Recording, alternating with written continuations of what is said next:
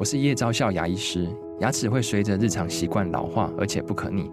当珐琅质受损，牙齿结构会出现破裂，还有细微的小孔，导致我们牙齿变得又脆弱又敏感。这边我真心推荐贝欧尼修复牙膏，内含 BioHAP 成分，搭配正确的刷牙习惯，经科学实证，可在两周有效让牙齿再矿化，修复受损珐琅质的细微小孔。相关资讯及购买通路，请参考资讯栏连结。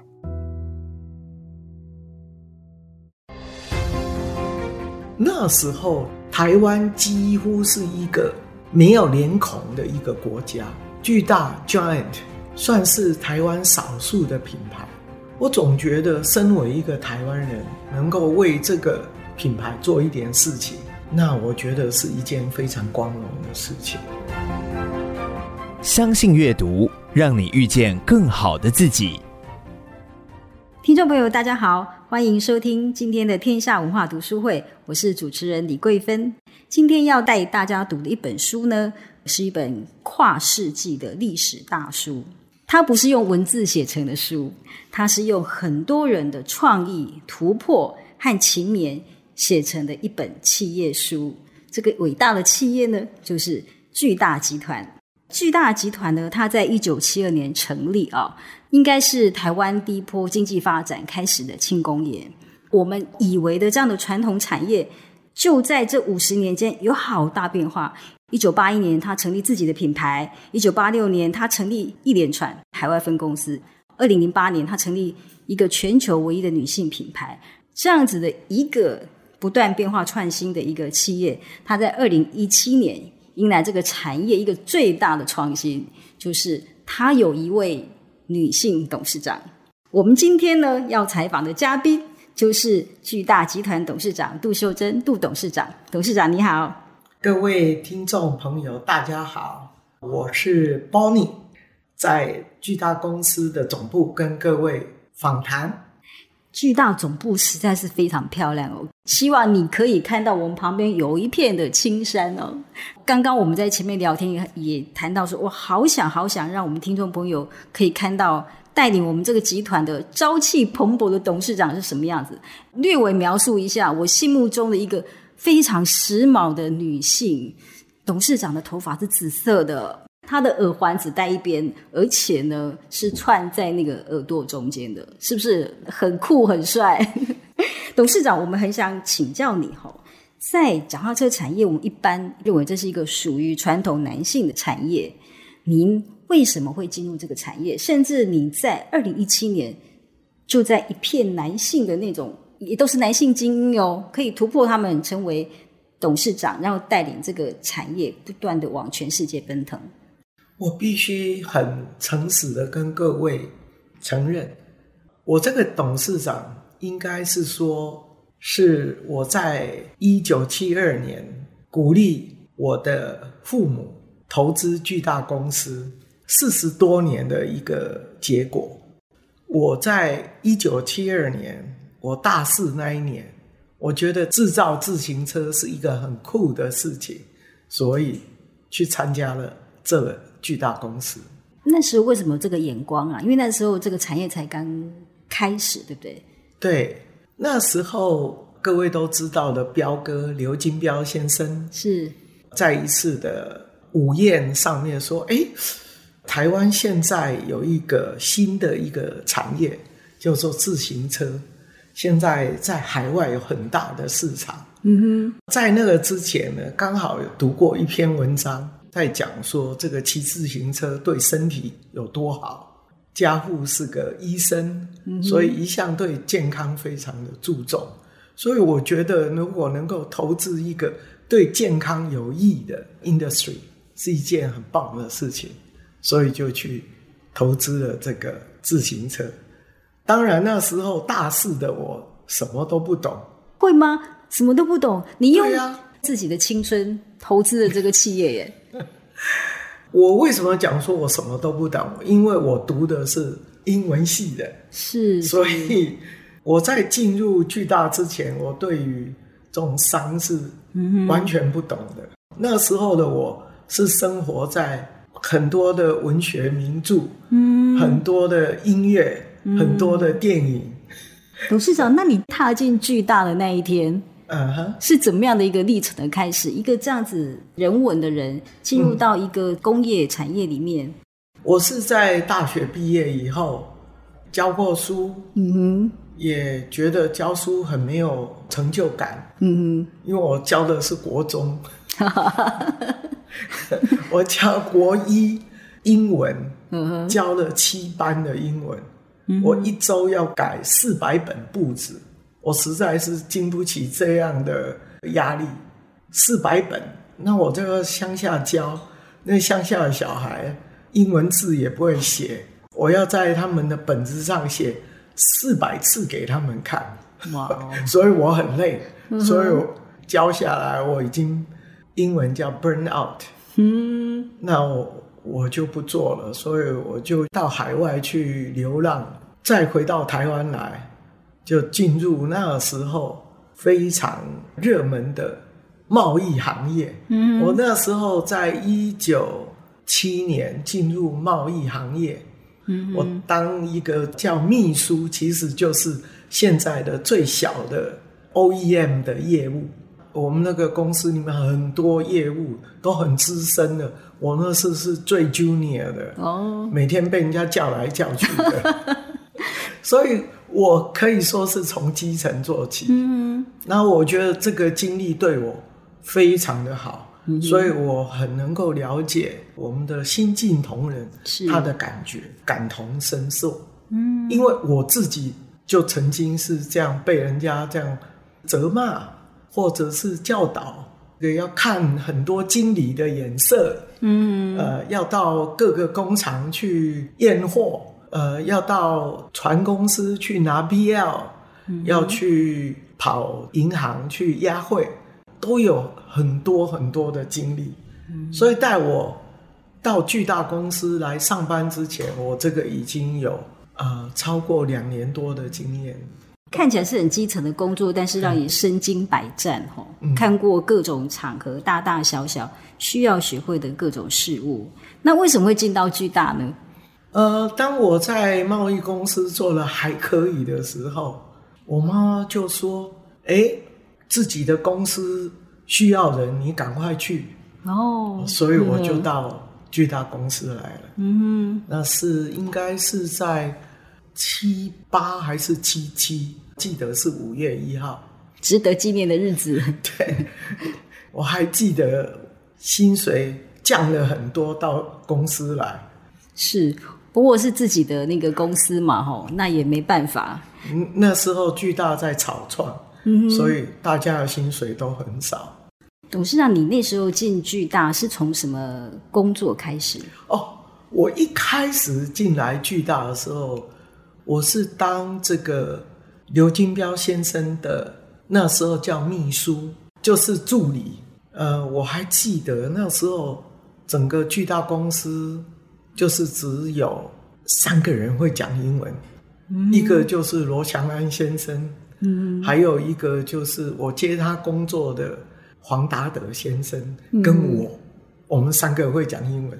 嗯，哇，其他没有人会讲英文。嗯，那那时候基本上外国的买家来，嗯。哼，啊、呃，你要全程参与，嗯哼，哦，那么另外就是在国外的零件的采购，嗯哼，啊、呃，你也要要做。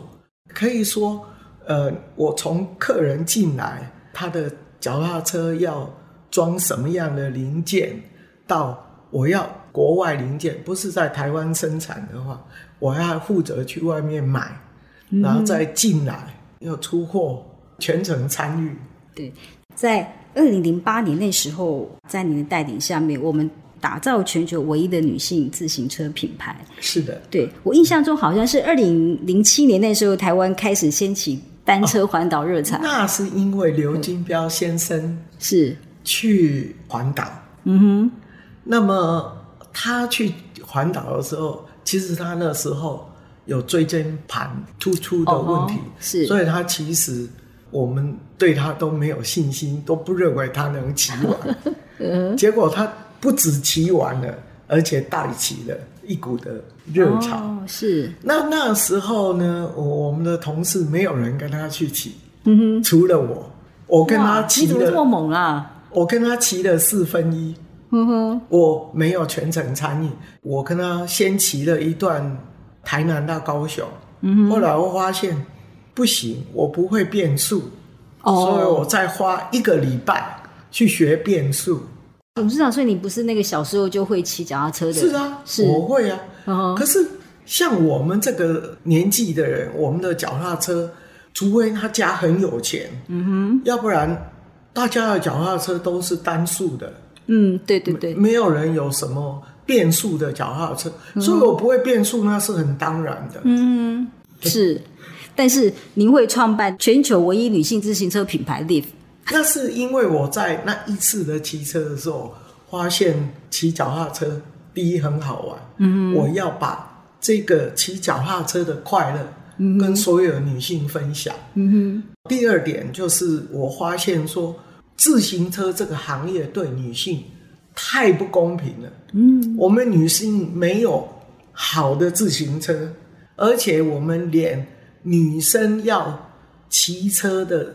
车衣都没有哦，我们除了一条车裤以外，我们什么都没有。嗯，所以呢，在我们的同事的鼓励之下，嗯，其实如果说 Liv 的创立是我的创立的话，那我真是往自己的脸上贴金。这是我们巨大公司大家的共识。哦，大家都觉得是啊，女生应该。要有女生自己的品牌，自己的脚踏车，是，只是因为我自己比较爱漂亮，uh-huh. 所以我觉得女生就应该要穿的漂漂亮亮的去骑车。Uh-huh. 当一个女生觉得自己很漂亮的时候，她是很开心的。我觉得不止骑车，不论你做什么运动，嗯哼，包括你是去散步或慢跑。或做任何的球类运动，只要不能够带给你快乐，那你干嘛要做？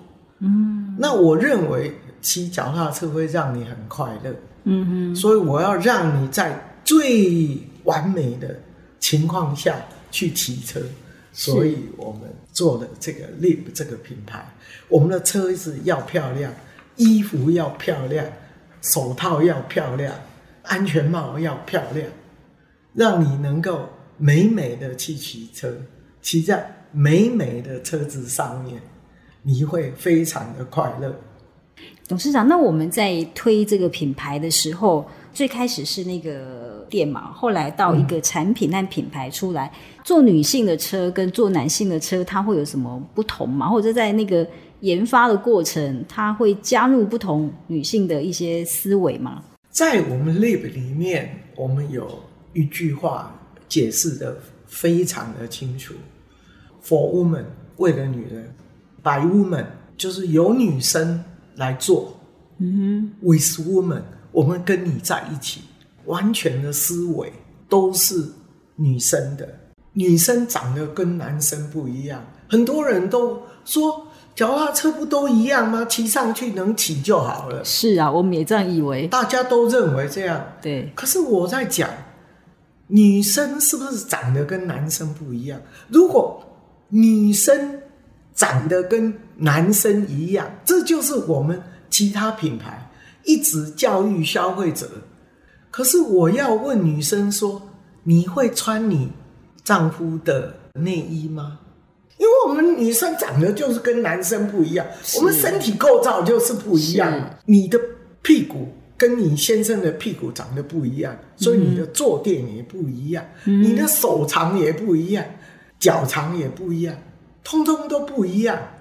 还有一个事情就是说，女生都知道，女生的牛仔裤有一个叫做 boyfriend's jean，你为什么不拿你男朋友或你的 husband，或者是你的儿子的 jean 来穿呢？你为什么要去买 boys friends jean？就是只是那个样子，但是你的 cutting 一定不一样。嗯，是。所以我们去设计女生的脚踏车的时候，我们是去买全世界女生的尺寸，骑车的角度，英文叫 geometry，会不一样。嗯哼，我们用的肌肉也跟男生的肌肉不一样。骑脚踏车不是一个做苦工，你要去适应那个男生的车子。我们骑脚踏车是要快乐，本来这个脚踏车就要来适应你的体型。嗯，所以这个品牌推出了，它不只是一个品牌而已。我觉得它在某些方面也唤醒女性，你应该回来重视自己的需求，的自觉。对，自觉。嗯我们怎么就这么理所当然接受说，哎，你就是骑男生的脚踏车就可以了？其实我也读过一些文章，里面有讲过，从工业革命以后，有大量生产以后，除了女生的衣服以外，都是为男性设计的。其实没有什么东西是对女生非常的 friendly 的设计，嗯、没有。嗯，那我的 lip。我就是认为脚踏车行业在百多年来对女生太不公平。嗯，我要还给女生这个公平。是董事长，那当初您在推这个产品 Live 这个产品的时候，在设计师上面会需要有引进女性的设计师吗？我们本来就有啊，巨大公司一向这个女性很多，而且很多。单位都是女性当道，最近的机能长都跟我抱怨说，为什么都是女生比男生出色？哇，这跟我们一般认识不太一样哎。对呀、啊，很多公司如果女性有超过百分之三十就很多了。嗯哼，我们是除了制造以外，呃，其他的机能，嗯哼，很多都超过三十。哇，主管。嗯哼，都超过三十，我觉得跟我们这个行业有关系。很多人认为说坐脚踏车都是男性的，嗯、跟你再看看，因为脚踏车都是从小企业，尤其是零件。嗯哼，台湾的中小企业大部分都是夫妻档，所以在我们台湾这个行业里面，很多女性的主管。可当然，这个跟在国外。情况是不一样，嗯哼哼，所以我也经常应我们这个行业的欧洲或美国的公司，呃，应他们的要求，嗯哼，去做如何对女生公平待遇的这样的一个经验分享，嗯哼，我常常有这样的机会。是董事长，你这个谈话让我想起来，就同样在我们台中高成树董事长。冯甲的高成树董事长，他早年在做台湾的社会学研究的时候，嗯、他曾经针对中小企业提出一个头家娘理论。对，他说，这中小企业起来，嗯、这个头家娘其实扮演了很强很大的角色，很重要的角色。是，只是我们都忽略了他。对，其实以我们捷安特台湾非常的鼓励头家娘。嗯哼，因为。一般在我们这些脚踏车专卖店里面，都是头家娘当家收钱啊，bookkeeping 啊，嗯、哼这些都是头家娘。是，那头家大部分都在那边修脚踏车的，所以我们甚至于训练我们这些头家娘，嗯、哼他可以带女生的车友去骑车。这个 program 我们在台湾非常的成功。所以我们也把这样的观念带到韩国去。是，我们这个叫做 Lady Boss Program。哇，嗯、所以其实我们看巨大，它到全世界哦，它带出去不只是这个品牌的光荣，哎，文化它也跟着出去了。是。董事长，我们在这里要小结一下。我想，你可不可以给我们一些女性听友吼，他们在职场打拼，你可不可以给他们一点？你工作这几十年来，给他们一点建议和鼓励？我常常跟我的同事讲，我们尤其是台湾的女性比较没有自信。嗯哼，因为在我们的环境长大，台湾的女生对于台湾的经济。发展有很大的贡献，但是在我们家里还是重男轻女。嗯哼，这个包括在我自己的家里面，虽然我是家里是独生女，爸爸非常的重视我，很疼我，嗯，但是我的阿嬷、我的伯伯、叔叔还是一样，嗯，会跟我的爸爸妈妈很多的要求，所以我们难免的对自己比较没有信心，总觉得我一定要做得比别人更好。所以我想跟各位讲的是说，所有的女孩子们，你们都非常的好。当你的长官或者是你的师长跟你说，你很棒，offer 你一个机会，promotion 的时候，你不要怀疑，你一定比你要去担当的那个职位更更 qualify。你们都 over qualify，他才会 offer 你这个职位。嗯、你能够成就的绝对比你的男性的同事还要好，这是你一定要相信的。这是我在职场这么多年、四十几年的经验谈。嗯，听众朋友，你一定要相信，因为这是董事长他用生命走过验证出来的经验，用我的生命淬炼出来的。是是，谢谢董事长。请你要要有信心，人家给你什么挑战，你就全力以赴。姐妹们站起来，我们这边先休息一下，待会回来。鼓励你现在就订阅我们的频道“远见天下文化 Podcast 一号课堂”，到 Apple Podcast 给我们五星好评并留言，支持我们制作更多优质的节目。听众朋友，大家好，你现在收听的节目是天下文化读书会。我们今天专访的贵宾是巨大集团董事长杜秀珍董事长。董事长，我们在上一个阶段谈到您进入自行车产业，推动了第一个唯一的女性自行车品牌 Lift，除了带动一个新的品牌，其实也在推动女性自觉。那我们回想这个内在，再挖掘一下哈，我们看到您在外面有好多那个很有趣的成绩，就是说五十九岁那年哦，你和朋友十二天环岛台湾一圈，然后七十岁的时候，你还上了那个五岭。还有去了富士山，去年七月参加自行车界最高殿堂环法赛的那个业余挑战路线，哇，在这么丰功伟业里面，哎，我好像觉得您对这个自行车产业那个热情是一个由衷而来的一个开始哈。你你你开始进入这个产业，好像是被妈妈叫回来的。进入这个产业之后，这个热情是怎么样激发出来的？还是天生其实就有这一面被挖掘出来？应该讲说，我一九九一年重新回到巨大公司，那时候其实台湾除了当初的宏基以外，是几乎没有什么另外的品牌了。台湾几乎是一个没有脸孔的一个国家，所以我觉得巨大 Giant 算是台湾少数的品牌。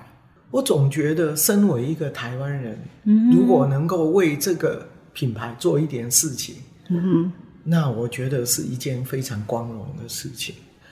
那我的自行车呢？当然，其实从小是骑脚踏车去上课的，所以我蛮喜欢骑自行车的。那我再重新骑自行车是在二零零七年，彪哥去环台，呃，骑了四分之一。在那四分之一里面，我重新感觉到骑车的快乐。嗯哼，所以呢，呃，我就在骑完这个自行车以后，同事的鼓励之下，我们就做了这个 Lift 这个品牌。嗯哼，那为了以身作则，嗯哼，自己去骑。嗯，那当然，我越骑呢，一开始是觉得说，啊，我应当骑。可是我是越骑越快乐。本来我就很喜欢骑脚踏车，我还永远都记得我在初中的时候，载着我的同学到海边去，然后夕阳西下，那个那个景色好像永远都在我的脑海里面。嗯，所以我一直觉得骑车是一件很快乐的事情。嗯，那我总觉得说这种快乐的事情要跟。所有的人分享。那环岛其实对我来讲，嗯，不算什么。不辛苦吗？不辛苦啊，怎么会辛苦？上上下下，嗯，那个就是上坡是一个挑战，嗯哼，下坡就是为了要另外一个上坡做准备，挑战更高的一个坡。尤其有时候我开车的时候，我上那个坡的时候，我常常为我自己能够骑着脚踏车上这个坡，对自己非常的佩服。这个多么有成就感的事情，是是，好开心哦！我征服了这个，嗯，所以这就像我去了武岭，我去富士山。这个是多么光荣的事情！是哇，所以骑脚踏车它不只是一种体力的劳动哦，它其实在精神上收获很多很多。嗯哼，嗯，尤其在爬坡是一个意志力。各位现在都很喜欢讲 resilience 韧性哈，嗯，爬坡绝对可以锻炼你的韧性。是是。是董事长，这也让我们想到哦，像过去三年，因为 COVID-19 那个疫情带很大的那种挑战，但是巨大集团在你的带领下面，诶，他抓住了一个新的高峰，诶，去年二零二二年，我们集团是创下五十年来营收的新高峰，这是不是跟这种心态、心智很有关系？我觉得我不能够居功。过去三年做自行车，如果没有赚到钱的？都应该自我反省，好严格哦。当然，我是一个严以律己的人。呵呵。过去的三年，全世界当大家都 lock down 在家里的时候，嗯哼，什么最夯的？你可以在室内骑的，嗯哼，对不对？嗯。所以以 Giant 来讲的话，我们有训练台，你可以买一部脚踏车，你可以踩训练的。这个是在欧美可以做这样的事情，你也不能够打球，你不能够做其他的运动。自行车是你少数能够做的运动。哦，你这时候，我们那时候卖到台湾话讲会对，哦，就是存货，嗯，被人家抢购一空，嗯，所以过去三年好，没什么了不起，这是应当的，是，是，这是我们至少应该做的事情。那么我必须要在这里很谢谢我们巨大集团所有的九个厂，疫情期间大家都是拼命的加班加点，能够开几班就几班，把这个产能给赶出来。嗯哼，谢谢我们的，尤其是我们的直接员工跟我们一些间接员工、幕僚单位。真的太认真了。嗯，过去三年，我要跟他们致上最大的敬意，谢谢他们。呃，不止对巨大公司的贡献，我相信全世界很多车友都因为你们的努力，比较快乐的三年。董事长，你很客气哦。当然，的确是我们集团大家。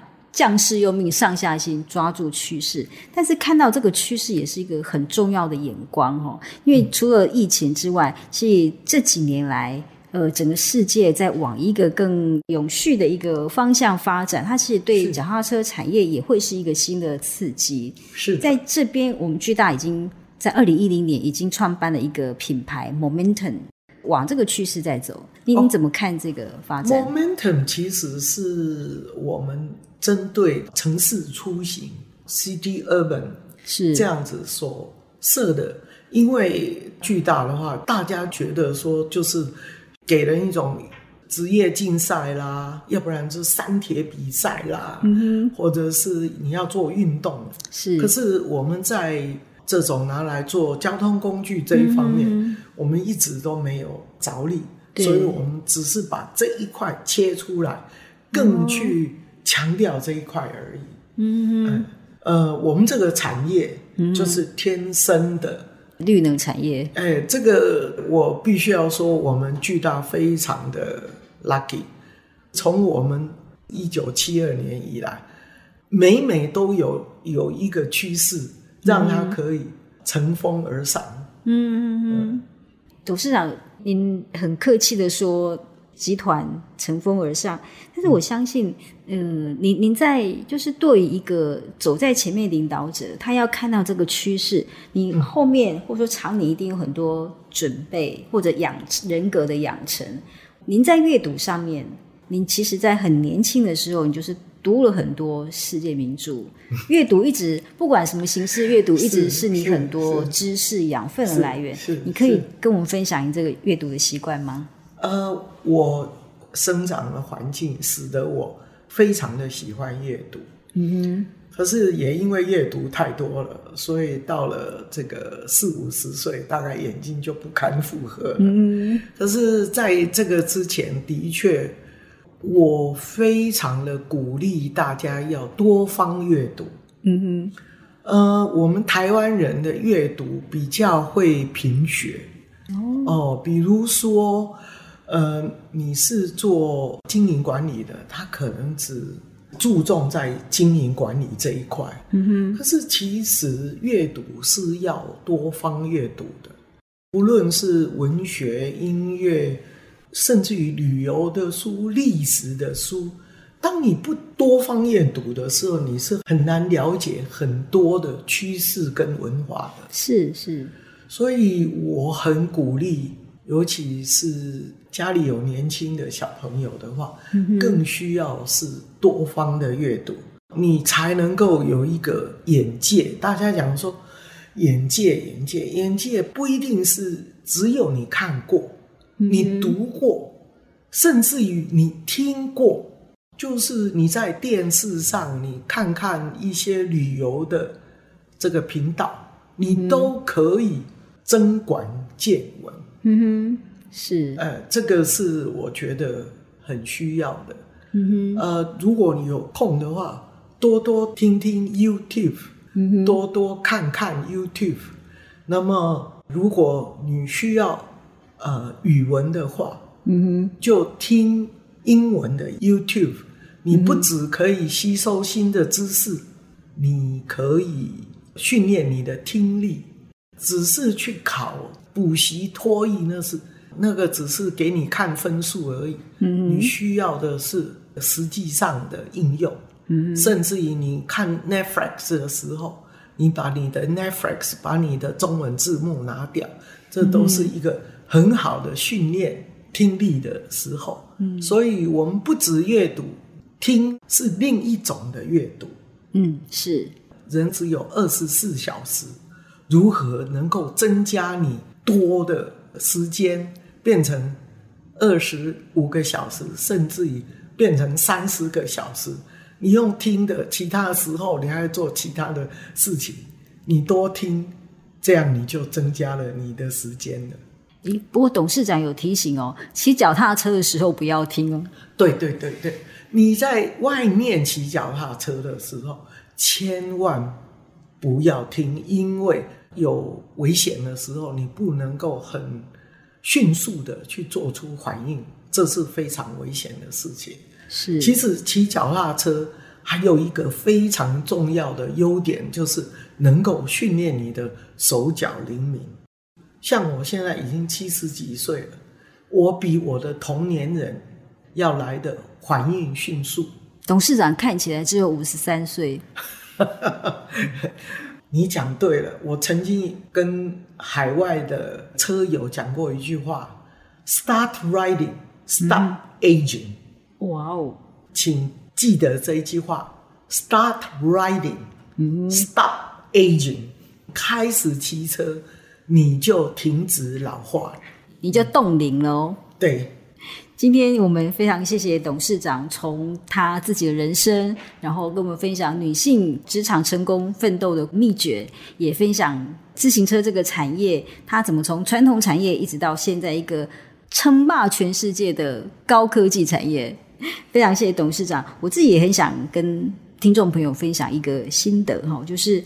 虽然它现在我们说台湾是一个自行车王国，但是这个过程我们的确经历过很多的挑战，经历过很多竞争。